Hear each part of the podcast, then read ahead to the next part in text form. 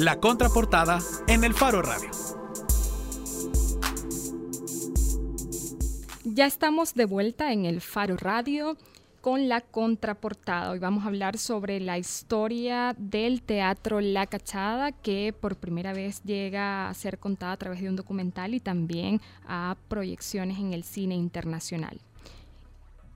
Y si un día me reprochas gritando por qué me has traído a este mundo, ¿por qué? ¿Sabes por qué? Porque tenía que tenerte y punto. Para eso, una es mujer. Al menos así me educaron, porque me violaron, porque me obligaron a tenerte y si no te tenía, me podían condenar a 30 años de cárcel. Esta es parte, digamos, eh, del guion de una de las tantas obras, ¿verdad?, que ya ha venido haciendo el grupo de teatro La Cachada. El grupo nació cuando la ONG CINDE albergaba a los hijos de las madres solas mientras ellas trabajaban como vendedoras ambulantes en diferentes mercados. La actriz y directora profesional Egli Larreinaga comandó un taller de teatro en el año 2011 al que una administradora de la asociación se le ocurrió llamarlo taller de autoestima para despertar un poco la curiosidad de las mujeres. Ninguna antes había visto teatro hasta este momento. Ahora, bueno, son un teatro ya formal, cinco madres solteras, eh, vendedoras, ahora son actrices de la Cachada Teatro para hablar sobre el documental que cuenta la historia de este, digamos, de lo, que ha venido haciendo eh, esta agrupación y también eh, de cómo el documental ahora va a llegar, eh, digamos, a pantallas internacionales y a otros lugares del planeta, está con nosotros la digamos, eh, la, mujer que ha logrado eh, llevar esto a otro lenguaje, Marlene Viñayo. Marlene es cineasta y además es la directora del documental Cachada. Bienvenida, Marlene. Muchas gracias, muchas gracias por la invitación. Marlene, un poco primero para que la, ciudad, nuestros escuchas conozcan cómo partió la idea de por qué quisiste contar eh, la historia del Teatro La Cachada. Bueno, pues eh, yo soy española y la primera vez que vine a El Salvador, al país, fue en 2010. Vine como, como, voluntaria eh, con la asociación CINDE, eh, que trabajaba con las mujeres vendedoras del mercado a quienes ayudaba a cuidar a sus hijos en unos kinder. Entonces ahí estaba como voluntaria haciendo un vídeo para la asociación y fue que ahí conocí a, muchas vendedoras eh, del mercado y entre ellas algunas eran eh, mujeres que hoy son de la Cachada Teatro, pero de, que, de, aquellas solamente se dedicaban a vender en el mercado. Entonces tuve relación con ellas, pero tampoco mucha. Eh, porque eran no, no, son lo que son ahora. En aquel momento estaban como muy centradas en, ganar dinero a través de, de, las ventas en el mercado para sacar adelante a sus hijos. Eran como mujeres como muy inseguras que, que tampoco les gustaba hablar tanto. Entonces, eh, tres años después volví, volví a El Salvador ya para quedarme a vivir aquí y me reencontré con ellas, pero en este caso estaban sobre el escenario del Teatro Nacional y estaban ya como actrices presentando una de sus obras. Entonces fue muy emocionante para mí, la verdad me pasé llorando toda la hora y, y en ese momento eh, fue como la sorpresa de decir qué ha pasado para que estas mujeres hayan cambiado tanto, ¿no? Que, que no sean las mismas mujeres que yo conocí.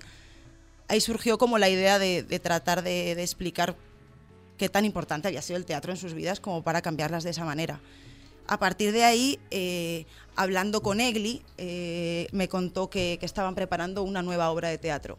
Entonces eh, me contaba, eh, cuando nos veíamos con Ailey, me contaba eh, cosas que pasaban en los ensayos. Y siempre era como, hablábamos de la necesidad de que eso quedara registrado porque era como muy importante.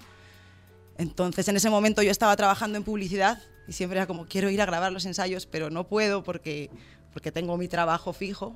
Y hubo un momento en el que ya decidí renunciar al trabajo y dedicarme de lleno a, hacer el documental. Es decir, casi que un antes y un después en tu carrera, digamos, profesional, eh, fue ver ¿no? lo, que, lo que estaba haciendo la cachada. Sí, totalmente, totalmente. Pero entonces ya, ya empezó el, la idea del documental, o sea, siempre la tuviste clara o empezó como lo que decías, una idea de registrar lo que estaba ocurriendo en el, en el proceso de creación de esta obra. Pues en un principio la idea era como contar la, épica de estas mujeres vendedoras del mercado que querían llegar a convertirse en actrices de teatro. Pero a medida que iba pasando los ensayos y que iba avanzando el rodaje y que yo iba descubriendo lo que pasaba en esos ensayos, eh, la idea del documental se fue transformando Entonces se fue agarrando otra forma. Eh, ya no era tanto eh, contar la gesta de ellas para convertirse en actrices de teatro, sino eh, mostrar cómo el teatro les ayudaba a lidiar con sus propios problemas personales, con sus pasados, con sus traumas. también me pareció muy sorprendente que, que, todas tenían unas historias de vida muy, muy marcadas por la violencia. con la, violencia porque era, habían sido mujeres, ¿no? todas compartían historias de violencia contra la mujer. Eh, y me sorprendió mucho, yo creo que también, no sé, ahí sí como, como extranjera, eh, estar en una misma sala donde todas compartían historias horribles y, creí que era necesario que eso, que eso se diera a conocer. Gracias al rodaje viviste la misma transformación que ellas fueron viviendo a medida que se fueron abriendo a contar esas historias, porque uno pensaría un poco, bueno, quizás cómo pudo hacer Marlene para que ellas contaran todo eso frente ya a un, es decir, a una cámara, o sea, que quedara registrada su vida. Pues como yo ya las conocía y ya eh, les había grabado para varios vídeos que, promocionales para la cachada, ya tenía relación con ellas y había como tres de ellas ya las conocía desde, desde hacía cinco años. Entonces, eh, cuando les propuse hacer un documental sobre sus historias y que me dejaran estar en, en los ensayos, no hubo ningún problema, me dijeron que sí, que, estaban de acuerdo. Cuando les propuse que un camarógrafo me acompañara, ahí fue que me dijeron que no, que era como un proceso muy íntimo y que si, si yo quería estar ahí con la cámara, eh, que estaba bien, porque conmigo no tenía problema de, exponerse y de contar sus historias, pero meter a alguien más ya no. Es decir, que tú sola fuiste grabando todas esas imágenes eh, durante cuánto tiempo te llevó? Pues durante el proceso de, ensayos, que fue más o menos un año, sí, era yo sola, con la cámara y viendo, grabando básicamente lo que pasaba en los ensayos y eh, en sus casas también con ellas, en su día a día. Y después, ya que conseguimos los fondos de Pixels, fue que hicimos la última parte del rodaje ya así con equipo. Hablando entonces de, un poco del producto final, eh, ¿Qué tanto de esas grabaciones eh, originales, casi crudas, diría yo, de, ese primer año terminan el documental? Hablo también porque eh, una de las razones por las que nos fijamos en este documental es por eh, que fue seleccionado por un festival, ya vamos a hablar de eso un poco más adelante, pero mi pregunta es sobre calidad técnica, pues, digamos, no es, o sea, por lo que describís, no parece un documental filmado con todas las comodidades o todos los mínimos requeridos. Pues del documental final, esas imágenes son la base, son casi el 85-90% del documental. Eh, yo al principio también tenía esa inquietud de decir, o sea, quiero hacer un documental, pero solo tengo una cámara que grababa en cassettes. Y además eh, estoy yo sola con esta cámara que tampoco es que supiera manejar mucho porque había sido camarógrafa, pero no camarógrafa profesional. Pero es que no tenía otra opción. O sea, era o voy yo con esta cámara y registro lo que está pasando o no va a quedar registro de esto y no voy a poder hacer el documental. Entonces fue como va poner por delante el contenido y la importancia de lo que estaba pasando en esos ensayos a, la calidad técnica y a grabar con un gran equipo, con unas grandes cámaras o con una gran iluminación. Y el, y el, eh, y el final del el, producto al final es que qué duración tiene y qué, qué, es más o menos cuál es el hilo conductor, cómo pudiste, porque no debe ser sencillo, digamos, hilvanar todo ese eh, ese gran cúmulo de historias, de ideas de un montón de mujeres que cuentan historias, digamos que lo que tienen en común es lo horrible de las historias que cuentan, pero que no son exactamente iguales. ¿Cómo, cómo se articula este documental? O sea, pues eh, tenía un total de aproximadamente 130 horas de grabación, que al final conseguimos resumir en 81 minutos. Eh, el hilo conductor es todo el proceso de creación de la obra de teatro. Entonces, es un documental coral donde eh, las historias de las cinco se van hilvanando. Como muchas comparten ciertas eh, temáticas, entonces como que cada una resalta eh, uno de los temas y así se va hilvanando. Aparte, no solamente es que todas ellas compartan historias muy difíciles y muy crudas, sino también la unión que hay entre ellas y cómo juntas y a través del teatro y guiadas por Egli van superando todo esto y llevándolo a, algo ya constructivo, algo que les transformó la vida y también la vida de sus hijos y la relación con sus hijos, que eso es como muy importante. Marlene, ¿y cuál eh, sobre la cachada se ha escrito y se ha dicho un montón de cosas? Eh, ¿Ellas han tenido alguna relevancia no solamente en El Salvador, sino que a nivel internacional han hecho giras incluso en Europa? ¿Qué es lo, nuevo que aporta en sobre la cachada tu documental? ¿Qué es lo, lo, lo, lo que aporta o lo diferente de esta narrativa y de, de tu producto sobre la cachada? Es poder vivir la cachada desde dentro, desde cómo se crea eh, la obra y cómo todo esto que ellas dicen de cómo a través del teatro ellas van lidiando con sus traumas y cómo se van transformando y cómo se han sido conscientes de lo que han vivido, no solo como víctimas, sino también como victimarias en cuanto a la relación con sus hijos. Eh, el documental muestra ese como dentro del teatro, o sea, en el documental estamos con ellas en los ensayos donde ellas mismas se van descubriendo. Marlene, ahora este documental, lo que has trabajado, está seleccionado para ser proyectado en un festival internacional. Explícanos un poco qué significa para el documental esta selección, es decir, de qué tipo de festival estamos hablando. Pues ha sido una gran noticia que casi que todavía no me lo creo. Eh, el South by Southwest es, es, un festival muy prestigioso en Estados Unidos. Eh, es uno de los más importantes a nivel de, convocatoria. Eh, convoca películas, son como 102 largometrajes y otros como 150 cortometrajes de, varias partes del mundo, al menos son 22 países eh, que tienen películas en ese festival. Y es una gran ventana eh, para mercados cinematográficos donde llegan distribuidores, programadores de festivales a buscar eh, películas para, para programar. ¿Y, cómo lograste que llegara a, digamos, al, al, festival para ser seleccionado? Es decir, tú misma eh, conocías sobre el festival y comenzaste de alguna manera a hacer todo el procedimiento para que llegara. Parte del equipo es eh, André Gutfreund, que es productor y productor ejecutivo. Mm, Entonces, él les había hablado a la gente del festival de este documental de hace un año, les había enseñado el tráiler y les había gustado. Entonces nos dijeron que cuando lo tuviéramos listo, que aplicáramos a la convocatoria. Ellos abren una convocatoria anual donde eh, pues toda la gente que quiera presentar sus películas eh, aplica y pasas un proceso de selección. Y uno podría hablar de requisitos o criterios que tiene este festival en particular para elegir estas proyecciones que lleven a que, por ejemplo, elijan a la a, Cachada, al documental Cachada. Pues en cuanto a requisitos, o sea, por ejemplo, si quieres entrar, eh, competir en la categoría de largometraje, eh, tiene que tener una duración mínima de 70 minutos.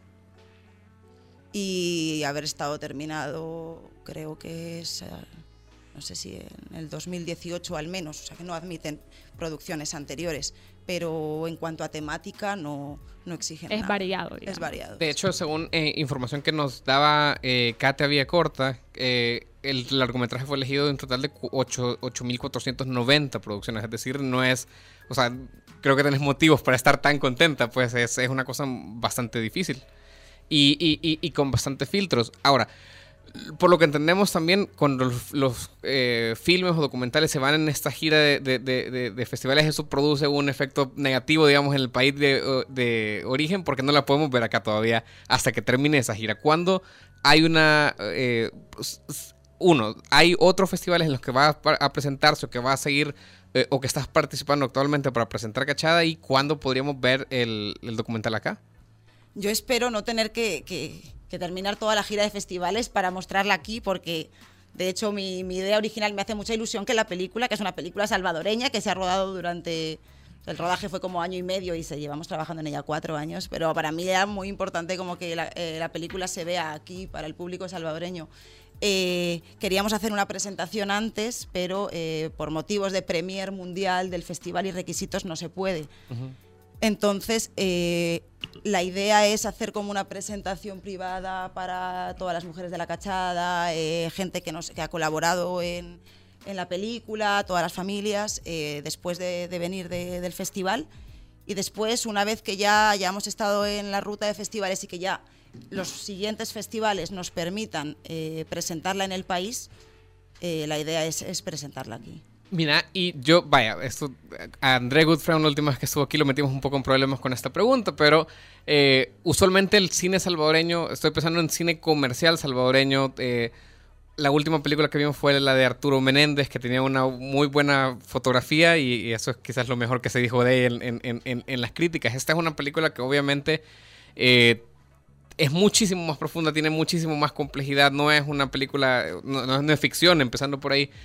Eh, ¿Crees que tiene oportunidades eh, de, tener una duración? O sea, aspiras a que esté en Cinemark, aspiras, a que esté en Cinépolis, a que tenga una proyección en el cine comercial y que la gente la vaya a poder apreciar. O sea, que, la vaya a disfrutar a pesar de que es un tema duro, pues.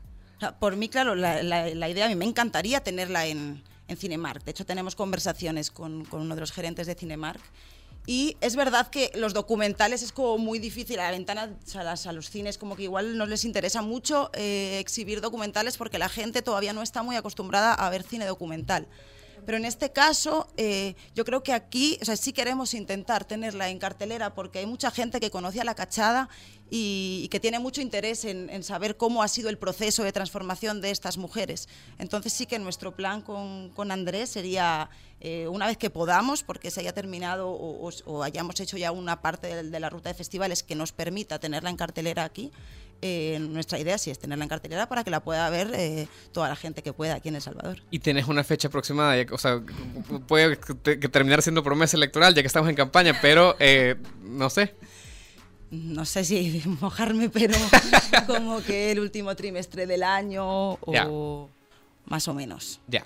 Bueno, eso es pronto, digamos. Es, pronto. Las promesas pasan a veces. No, y las pasa el gobierno. Mira, las únicas promesas. del todo, pero eh, haremos todo lo posible. Las únicas promesas que valen son las que se cumplen, decía un expresidente que está preso. Eh. eh Marlene, muchísimas gracias, de verdad. Ojalá que tengas un, ojalá que, tengas una ruta de festivales muy larga que, puedas exhibirla en, un montón de lugares aunque no la podemos ver antes, o tal vez vamos a un festival, uno nunca sabe. Uno nunca sabe, así es. Pero muchísimas gracias por acompañarnos hoy. Eh, gracias a ustedes, y es un honor para mí eh, poder llevar estas historias de estas maravillosas mujeres salvadoreñas eh, a festivales internacionales y que pueda conocerlas gente de, de, todo el mundo, que se sepa que en El Salvador no solamente es el país de las maras y conocido por la violencia, sino que también se están haciendo cosas interesantes y cosas que se tienen que contar. Bueno, así terminamos este programa. sé que algunos escuchas están estaban pendientes de, la, de nuestra portada de hoy, la promocionamos también. Eh, lamentablemente no pudo llegar la invitada, pero esperamos que en próximos programas, incluso ya se viene la elección presidencial, la semana próxima tenemos programas solamente para hablar sobre cobertura electoral y pues lo que se viene. Sí, siempre hemos tenido muchísimos problemas en esta campaña para hablar justamente con gente de Ghana, con gente de la Alianza por un Nuevo País, pero pues sí, eh, vamos a seguir haciendo el esfuerzo. Nos vamos hoy con una canción salvadoreña, de hecho una de las primeras producciones salvadoreñas de este año. Esto es Nada de mí de Audio Maldito. A mí me llegó esta canción, está sonando un poco en las radios, así que los dejo con esto. No la he escuchado, voy a escucharla. Oíla, oíla. Adiós.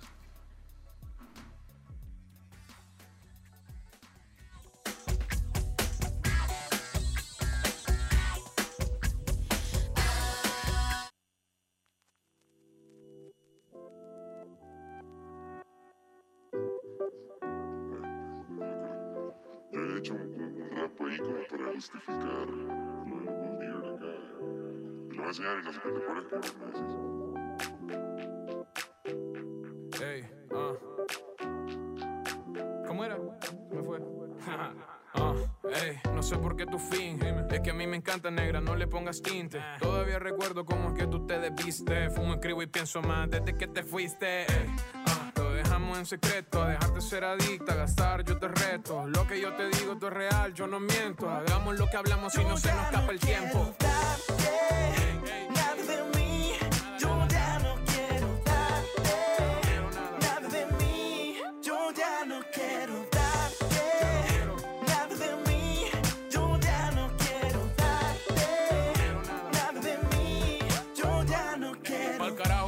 Fantasmas del pasado. Si mi día es negro, tú lo pintas de rosado. Yo no estoy para relaciones, pero te traje un regalo. Y no le diga a nadie cuántas veces hemos pecado. Uno, dos, tres. Ah, me quiere de regreso, pero no me dice why. Lo dejamos el cuarto y nada sale de ahí. Que tú me amas, ya yo sé, bye bye. Dime, si yo me voy, tú me sigues. Yo sé cómo tú empiezas, pero ¿cuáles son tus fines? Dime, si yo me voy, tú me sigues. Hoy me prendo un blon porque de aquí tú ya te fuiste.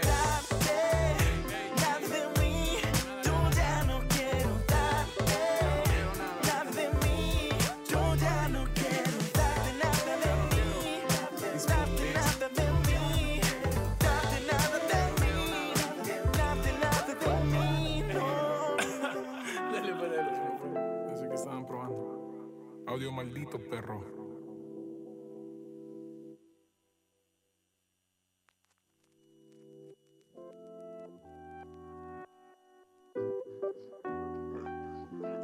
Los conceptos vertidos en este programa fueron de exclusiva responsabilidad de El Faro Radio.